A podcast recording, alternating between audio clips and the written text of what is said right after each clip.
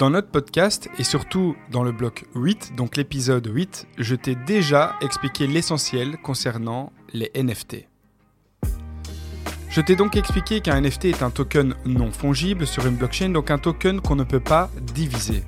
Maintenant, il est temps pour toi de découvrir l'existence de NFT un peu particulier.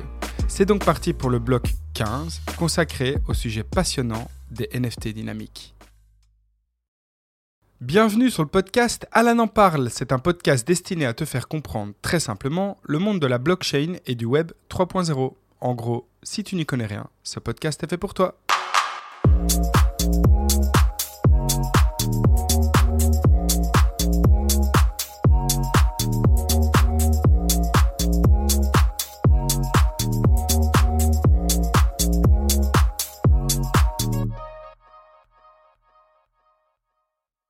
Donc pour rappel, un NFT, c'est un token non fongible, donc un token présent sur la blockchain qu'on ne peut pas diviser.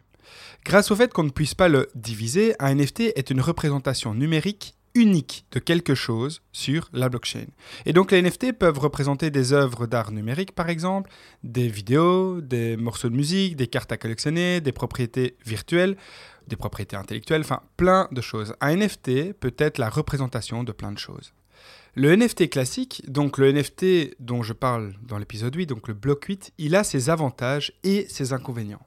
En ce qui concerne ses avantages, on peut dire que le NFT classique est simple. Il n'est pas plus compliqué que ça. C'est un token statique qui est très rarement sujet à des bugs éventuels. Le NFT classique est facile à comprendre, tout simplement.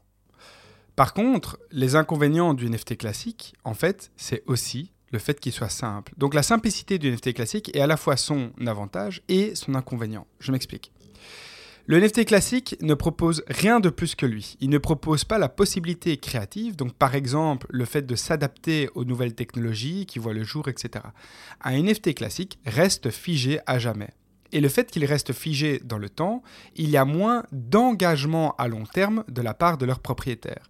Par exemple, si tu obtiens un NFT classique dans ton portefeuille qui représente, j'invente, un singe, ben voilà, c'est un NFT qui représente un singe aujourd'hui et il représentera un singe dans 50 ans. Il n'aura pas changé ce NFT. Et donc l'engagement de l'utilisateur, donc ton engagement à propos de, ton NFT sur du long terme, bah, ça, tu risques de t'ennuyer. quoi. C'est un peu ça que je veux dire. C'est-à-dire que tu vas pas toujours l'utiliser ce NFT. Tu vas juste le regarder et ad vitam aeternam, ou le revendre éventuellement. Mais je veux dire par là qu'un NFT statique reste comme ça du début à la fin. Maintenant, prenons une situation qui compare les NFT classiques, qu'on appelle donc NFT statiques, et les NFT dynamiques. Prenons l'exemple d'une œuvre d'art, par exemple une peinture du célèbre peintre Van Gogh. Cette œuvre d'art est représentée sous forme de NFT statique, donc sous forme de simple NFT. Sa représentation sur la blockchain est donc une simple image fixe. C'est juste une image en NFT qui représente une peinture physique du célèbre peintre Van Gogh.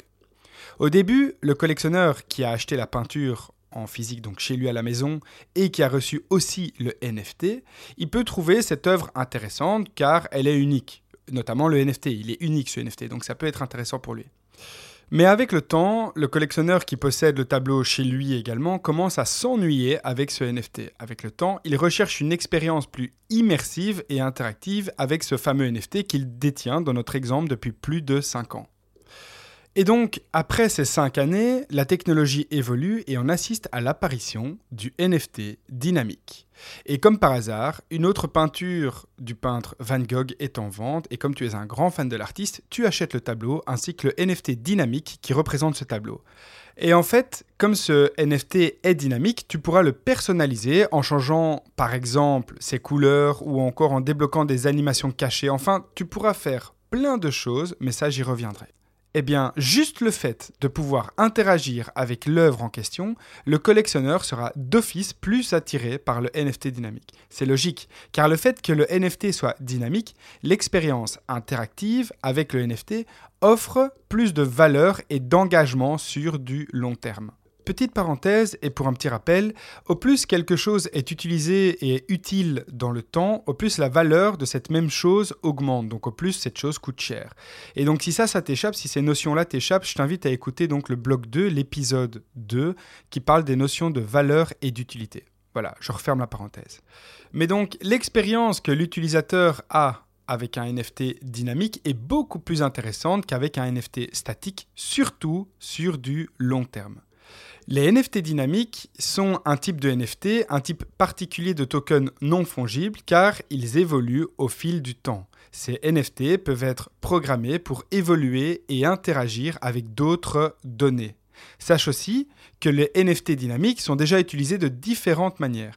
Les capacités d'un NFT dynamique ne se limitent que par l'imagination de son créateur et je vais maintenant te donner quelques exemples concernant les différentes utilisations possibles de ces fameux NFT dynamiques.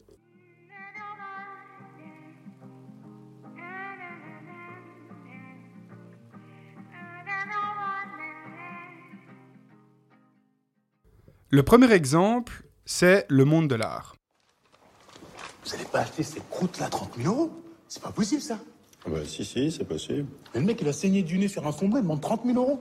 Dites-moi, Adrien, à votre avis, pourquoi les gens s'intéressent à l'art? Je sais pas, c'est un business. Non, c'est parce que c'est la seule trace de notre passage sur Terre. Une connerie, ça, Philippe. Moi, pour 50 euros, je vais chez Casto et je vous la fais la trace de mon passage sur Terre. hein. Alors, dans le monde de l'art, comme pour mon exemple juste avant avec le tableau de Van Gogh, une œuvre d'art numérique peut, grâce à son caractère dynamique, changer d'aspect en fonction de l'heure ou de la météo, par exemple. Il peut changer d'aspect. Je dis l'heure ou la météo, c'est un exemple.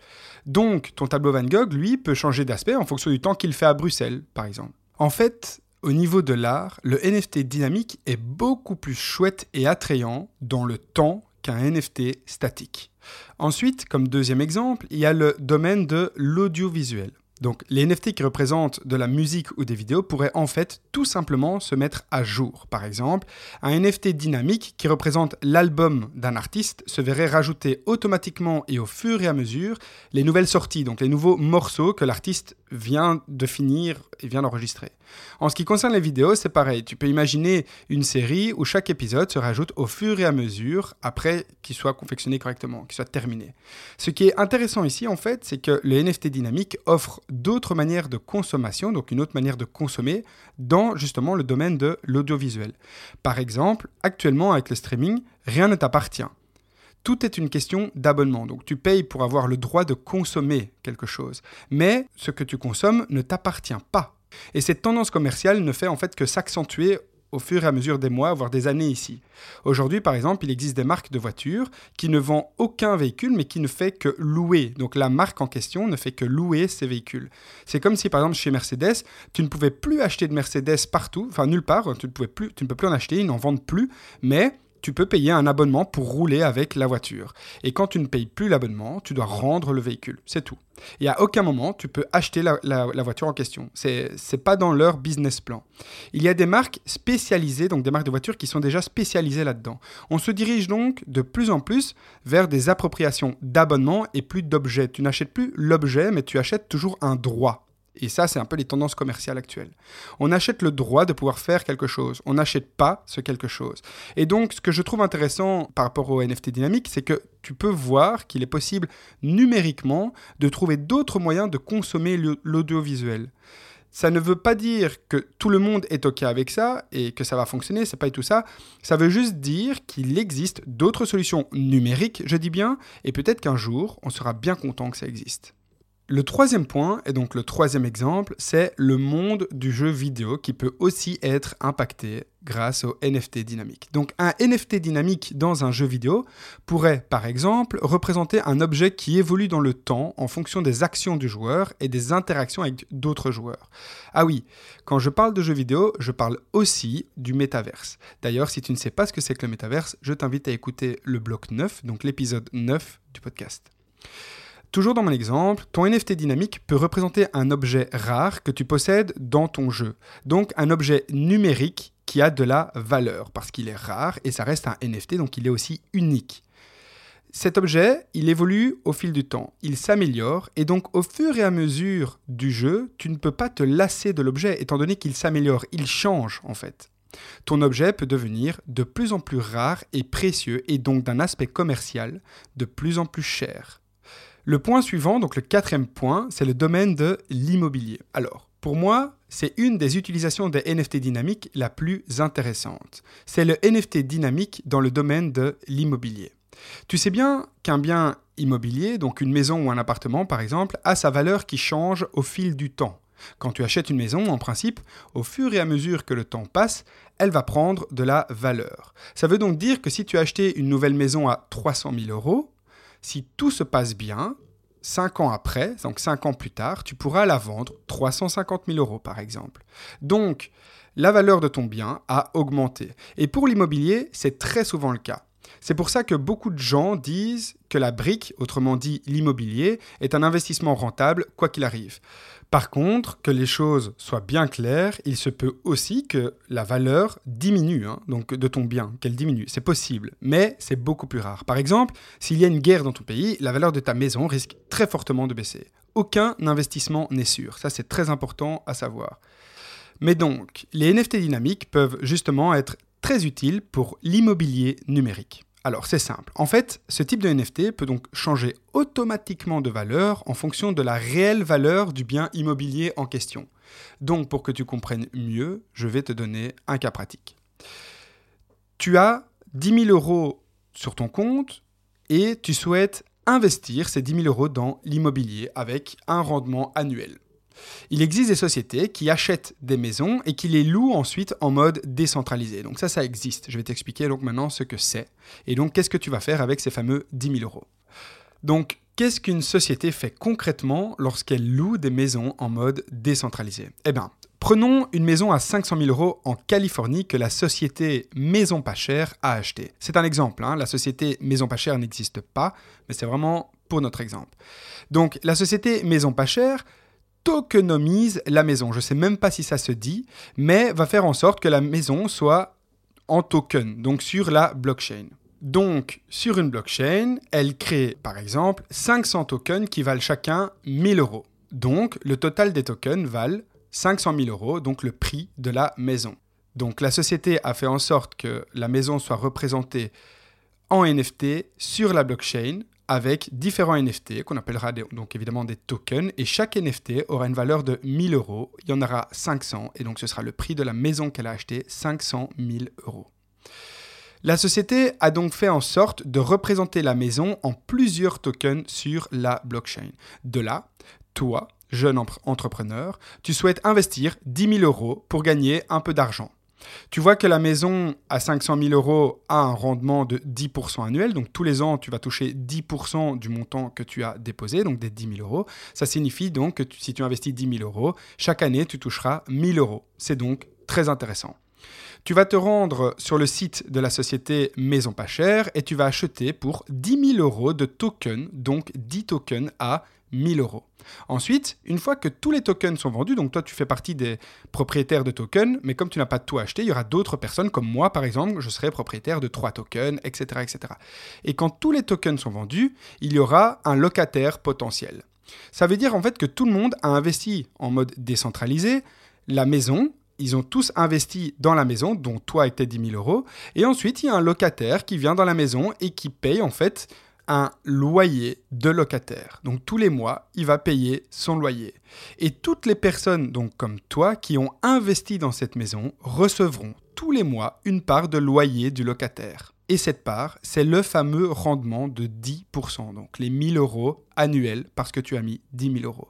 Les tokens que tu as achetés sont bien évidemment des NFT car ils doivent être non fongibles, donc non divisibles. Ce genre de token représente une fraction de la maison et cette fraction ne peut être divisible évidemment.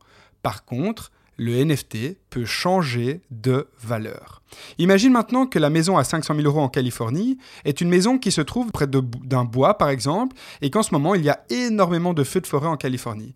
Comme ce sont des lieux moins prisés par la population à cause des feux de forêt, eh bien, la valeur de la maison diminuera car plus personne ne voudra habiter là-bas, ce qui fait que le loyer diminuera aussi et donc le rendement diminuera également.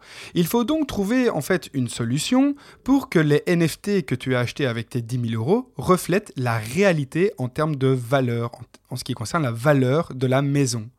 Et c'est là que les NFT dynamiques entrent en jeu. Les NFT dynamiques peuvent représenter une propriété dont la valeur augmente et ou diminue en fonction de la popularité du bien dans le monde réel. Et c'est pareil pour le métaverse. Un NFT représentant un bien immobilier dans le métaverse peut aussi voir son prix varier en fonction de ce qu'il se passe dans le métaverse. C'est donc indispensable d'avoir un NFT dynamique qui fera en sorte de modifier certains paramètres du NFT en soi car le but est de refléter la réalité et donc de refléter la variation des prix du marché immobilier. Et donc, pour conclure, les NFT dynamiques offrent réellement un haut niveau d'interactivité et surtout de créativité pour les collectionneurs et les créateurs de biens numériques. Mais ce que je trouve plus intéressant encore, c'est que ce type de NFT a un réel potentiel de révolutionner notre façon actuelle de concevoir la propriété et la valeur des choses dans un monde numérique qui ne fait que s'étendre. Il faut savoir que les NFT dynamiques ne sont qu'à leur tout début. On est donc loin du développement optimal de ce type de NFT. On n'en est qu'au début. Et cet aspect dynamique est vraiment crucial pour le développement général des NFT et de leurs utilisations. Et pour moi, les NFT dynamiques ne remplacent jamais le NFT statique. Pour une utilisation optimale, il faut que les deux types de NFT cohabitent ensemble pour répondre aux besoins de chacun. Et voilà, c'est la fin de cet épisode. J'espère sincèrement qu'il t'a plu. Je te dis à bientôt. Et comme le dit mon fils... Arrival.